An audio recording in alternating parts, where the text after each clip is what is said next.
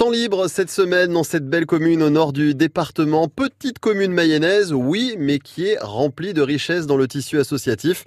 Temps libre est à Charchigné et tout de suite nous accueillons Gilbert Leplard. Bonjour Gilbert. Bonjour. Merci de passer sur France Bleu Mayenne, Radio Mayenne. Eh ben, on va comprendre pourquoi vous dites Radio Mayenne aussi, parce que Gilbert, eh ben, ça fait très longtemps, ça fait longtemps que vous êtes à Charchigné d'ailleurs? On a toujours été à Charchigné. Oh là là, donc combien d'années ça fait? Eh ben, c'est-à-dire que moi, je suis suis marié depuis 1963. Ouais. Et je n'étais pas de Charchigny avant. D'accord. J'étais de Madré. Et depuis ce temps, ben, ça fait 57 ans qu'on est mariés, qu'on vit à Charchigny. Ma femme étant de Charchigny.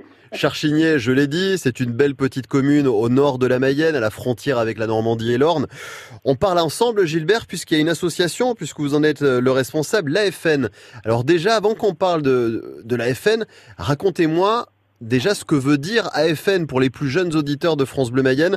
Racontez-nous un peu ce que cela signifie. Ben, c'est-à-dire que c'est une abréviation, c'est-à-dire que ça a rassemblé les conflits de l'Algérie, Tunisie, Maroc. Quand on a créé notre association, on est parti sur l'abréviation comme euh, notre, le service départemental nous le demandait, Mhm. c'est-à-dire euh, Afrique française du Nord. Donc là, aujourd'hui, vous en êtes le président. Est-ce que c'est facile, bah, justement, de faire vivre une association qui, bah, qui travaille avec la mémoire aussi, avec les anciens combattants? On sait que les années passent et forcément, c'est, c'est peut-être pas simple au fur et à mesure des années? Ben, C'est-à-dire que quand on a créé l'association, il y avait les anciens combattants 14-18 qui étaient déjà en place et les co- anciens combattants 39-45. Et c'est eux qui nous sollicitaient un peu la pression Mhm. en nous demandant de faire une association comme eux pour justement faire perdurer le- les conflits qu'on a eus dans ces, dans, en Algérie, Tunisie, Maroc. Il y a encore aujourd'hui des événements organisés. Alors on sait que c'est pas évident avec la crise qu'on a qu'on a vécue, qu'on continue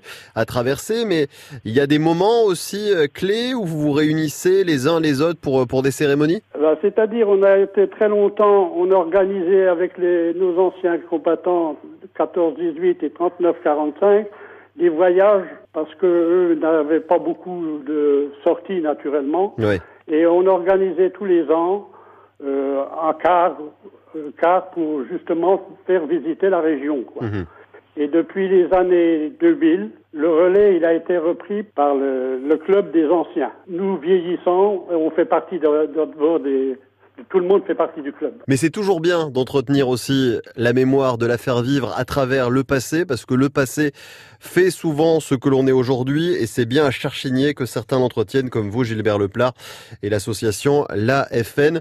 Eh ben, portez-vous bien à Charchigné, vous saluez votre épouse qui, elle, a grandi à Charchigné, et on vous dit, j'espère, à très bientôt sur France Bleu Mayenne, Radio Mayenne, comme vous l'avez dit. À bientôt, Gilbert. Merci, au revoir.